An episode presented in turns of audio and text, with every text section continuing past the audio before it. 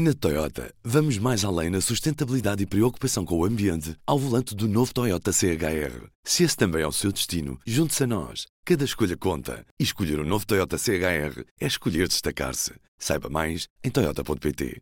Do Jornal Público, este é o Soundbite. Ruben Martins. Hoje estamos de ressaca depois da saída de António Costa. Viva Ana Salopes. Olá, Ruben. Viva Helena Pereira. Viva. Vamos ao soundbite do dia, hoje pela voz da coordenadora do Bloco de Esquerda, Mariana Mortágua. A esquerda estaria disponível para reeditar uma nova geringonça? Eu deixaria esse debate político para outro momento. Penso que aquilo que nos traz neste momento é a solução para a crise política Mas do não país. fecha a porta a essa hipótese?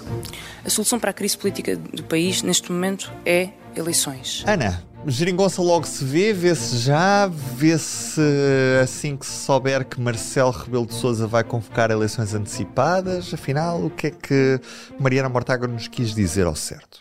Mariana, eh, Mariana não queria dizer nada inicialmente, não é? Houve a pergunta.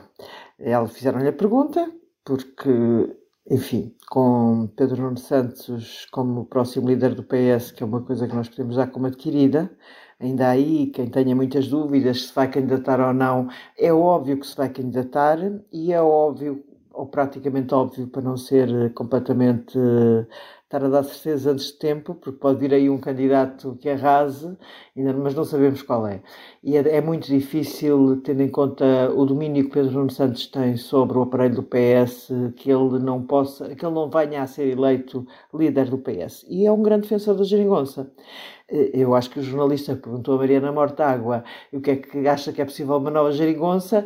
Foi muito interessante. Ela chutou o tema, não era realmente o dia, ela estava a defender as eleições antecipadas, é o único partido de esquerda que defende claramente e abertamente as eleições antecipadas, porque o PS não, como sabemos, o PCP também não, o LIVRE também tem uma posição mais equívoca. E embora defenda a existirem que seja o mais depressa possível, mas há aqui um momento novo, há aqui um momento novo. A geringonça seria irrepetível com António Costa, depois de tudo o que se passou, e todos os partidos saberiam. Agora, com Pedro Nuno Santos pode, pode vir a acontecer, mesmo que o PS não fique à frente das eleições, tal como aconteceu em 2015. Ou seja, nós não sabemos o resultado se vai haver uma maioria de direita ou uma maioria de esquerda, não é? Agora, Pedro Nuno Santos sempre defendeu várias vezes, milhões de vezes, 50 mil vezes, todas as vezes foi perguntado que, que tem muito orgulho no seu papel de ter sido um dos elementos eh, importantes da, da, das negociações da geringonça e que acha que a geringonça não é um processo esgotado e gostaria que se viesse a repetir. Portanto, agora, agora é possível, agora é possível que isso venha a acontecer. Não sabemos se há maioria de esquerda, se há maioria de direita.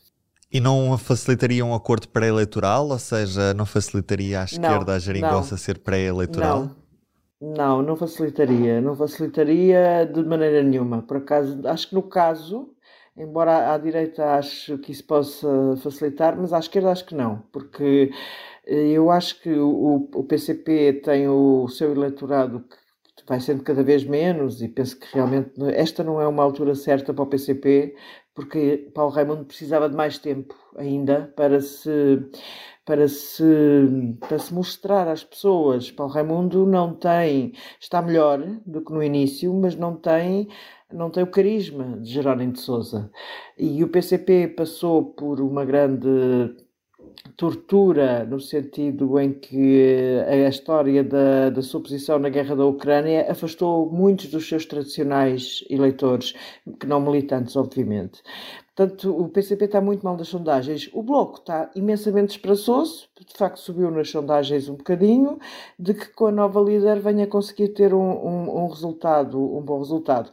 E de facto, muitos do, do eleitorado não vai querer chateou, votar no que PS. aborreceu, que não vai votar no PS, é provável que vá passar para o Bloco. Aliás, uma das razões que António Costa detestava o Bloco de Esquerda não era só por embirrar com Catarina Martins, era também porque sabia Que o eleitorado que era era um partilhado. Que o eleitorado era partilhado e que o Bloco podia crescer à custa do PS e havia, enquanto que o PCP ele considerava um partido que não partilhava eleitorado com o PS, o Bloco é diferente. Eu acho que o Bloco joga nisso ao querer antecipar eleições, portanto, pensa que pode recuperar o eleitorado que foi para a maioria absoluta depois da, do chumbo do orçamento, que as pessoas de esquerda não perceberam, como se viu pelo resultado eleitoral. Mas eh, acho que sim, acho que podemos estar no dialbar de uma nova geringonça que eu acho que se for para afastar a direita do poder, tal como em 2015, nós agora não temos Pedro Passos Coelho, mas temos André Ventura. Sim. É impressionante, é impressionante como, como com esta declaração as coisas se aceleram tanto. Ontem não sabíamos, de manhã ainda tínhamos primeiro-ministro, não sabíamos se não íamos ter ou não. Depois era se ia haver antecipação de eleições ou não, e hoje já o país inteiro uh, assume que Marcelo vai convocar eleições e já se discute uma geringonça uh, Pedro Nuno Santos com Mariana Mortágua e Paulo Raimundo, todos novos protagonistas. Quer dizer, Pedro Nuno Santos estava noutra geringonça enquanto Ministro dos Assuntos Parlamentares, mas não agora líder, como líder, não era o líder. Tudo novo. Uh, no caso do PCP é curioso, porque o PCP foi o partido que sofreu muito, como tu dizias, da, da, da congeringonça, mas perante uma... E, e, foi muito duro e fez, e fez posições e reflexões internas, quase quer dizer que nunca mais, não é? Que nunca mais repetiria a geringonça, mas perante a possibilidade de a direita de haver um bloco de esquerda ou um bloco de direita no Parlamento, eu parece-me que, tal como estamos a assistir a coisas novas na política, o próprio Paulo Raimundo, uh, não me espantaria que o PC também fizesse uma reflexão destes dias, se as coisas continuassem assim, para ainda vir a reeditar outro tipo de geringonça, com se calhar com outras regras, não é? Agora saberiam melhor negociar com o PS as novas regras, uh, mas acho que também podemos estar à beira de qualquer coisa nova uh, desse lado. É um regresso ao futuro. É um regresso ao futuro. O PCP fará tudo para que o governo não caia nas mãos da direita. Eu acho que isso nós sabemos nós sabemos que isso está, está, certo. O PCP será prejudicado eleitoralmente, desculpem não me calar, o PCP será prejudicado eleitoralmente se, se, se, mostrar que não pode fazer parte de uma solução futura. Sim, porque nas, nas, uh, nas várias vezes que fez uma, uma meia-culpa, por assim dizer, uh, do passado, a única coisa que o PCP nunca arriscou da sua argumentação foi que fez a geringonça para travar o governo de Passos Coelho. E, portanto, se tiver novamente o mesmo argumento, e se for isso, eu acho que, que a direção do PCP, nesse caso, uh, tem é uma situação similar. Seria, seria uma situação similar. Eu estou a partir do pressuposto que hum, a probabilidade de haver uma maioria de esquerda existe, francamente. E Ana, à direita, qual é que é o cenário provável? Porque sabemos que se à esquerda haverá uma relativa facilidade de entendimento depois de, das eleições, à direita até há cenários que prevêem um acordo pré-eleitoral entre Iniciativa Liberal, CDS e PSD. Acreditas nesses cenários ou, ou, nem por isso? Eu acho que para a direita essa opção era inteligente. Era uma opção que permite que com o, com o nosso sistema eleitoral potenciar mais deputados. Portanto, era provável que a direita tivesse elegesse mais deputados se fosse em coligação. Eh, o nosso sistema eleitoral eh, favorece essa, essa coligação. Portanto, não haverá, haveria menos votos perdidos, entre aspas, eh, se PS, PSD, Iniciativa Liberal, CDS conseguissem um acordo para a coligação. E se depois das eleições fosse necessário o Chega, Luís Montenegro cumpria com a sua palavra e não fazia acordos com o Chega? Ou a chegada, a chegada ao poder vale tudo e mais alguma coisa? Vale tudo um par de olhos e estamos a ver aqui a Espanha, ou seja, portanto, acho que chegado ao poder vale tudo. E, e, ainda por cima, a frase de Montenegro, que, que eu acho que até foi bastante dita de uma forma pelo menos tão enfática como Sanchez no passado disse que não se aliaria a Puigdemont, a verdade é que há muita gente no PSD que defende o acordo com o Chega. Montenegro, se vier a aprovar o acordo com o Chega, vai ter apoios do PSD. Será um acordo parlamentar, será um acordo de qualquer uma forma. Esse acordo já existe nos Açores, não é uma novidade, não vai ser uma absoluta novidade. Portanto, eu acho que quando o Montenegro diz o não é não, o não é não. Eu tenho sustentado as dúvidas que o PSD deixa a esquerda ir para o poder, podendo fazer uma aliança com o Chega. Eh, e muita gente dentro do PSD defende que a direita não deve deixar o PS ir para o poder ou eternizar o PS no poder, como costumam dizendo, por causa do fenómeno Chega.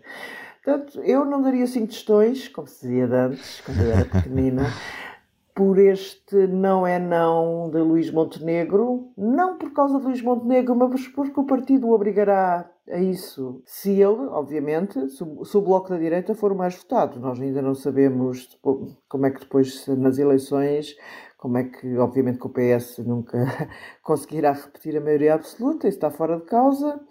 Montenegro é um líder frágil, o PSD precisava. Aliás, o, o engraçado destas futuras eleições, que em princípio será o que o Presidente da República irá anunciar na quinta-feira. Uh, o engraçado é que isto ninguém está preparado para isto. Toda a gente precisava de mais tempo. Paulo Raimundo precisava de mais tempo. Mariana Mortágua, que defende com bastante entusiasmo as eleições, Uh, eu penso que ela precisava de um bocadinho mais tempo. Também. Só Ventura é que não precisava de tempo. Ventura não precisa de tempo. Ventura tem tido uma, uma ascensão totalmente, enfim, eh, inesperada para muita gente que achava que a extrema-direita nunca chegaria ao Parlamento, mas conseguiu, conseguiu, conseguiu que o CDS desaparecesse, um partido tradicional. E também não estou a ver o regresso do CDS, as sondagens são muito complexas, se não for nessa tal grande coligação. Acho que penso que a direita, se, se quiser potenciar os seus votos, tem que fazer a grande coligação, que foi feita já no passado. A AD eh, não é uma novidade. Teríamos uma é AD de 2.0 um AD 2.0 século XXI. Vamos ter em atenção aquilo que são as palavras de Luís Montenegro, que suscitaram alguma, alguma discussão e alguma dúvida, e depois ele mais tarde a clarificar, que dizia que nunca iria fazer nenhum acordo, não era só se, se precisasse, não, que não, era um não, ponto final. Portanto, eu diria que o que Luís Montenegro pode fazer, no caso da direita é mais fácil, uh, é mais fácil mais, e mais vantajoso, o que eu quero dizer é, é mais vantajoso fazer uma aliança pré-eleitoral, porque permite... Uh, desperdiçar menos votos. A iniciativa liberal tem-se colocado, como nós vimos em Lisboa, onde teria sido, se calhar, mais natural que houvesse essa, tivesse havido essa aliança, colocou-se de fora. E, portanto, e, e acho que é difícil pôr a, a, negociar com a iniciativa liberal, mas se o conseguisse fazer, isso sim poderia ser uma frente mais alargada da direita. Uh, vamos ver, vamos ver o que é que Luís Montenegro querá fazer. Estaremos cá amanhã na ressaca do discurso do Presidente da República ao país, onde vai anunciar o que é que afinal vamos ter nos próximos meses ou anos, vamos ver. Um beijinho, até amanhã. O Soundbites é um programa de Ana Salopes, Helena Pereira e Ruben Martins. A música original é de Ana Marques Maia. Siga o podcast na sua aplicação preferida para não perder os novos episódios. O público fica no ouvido.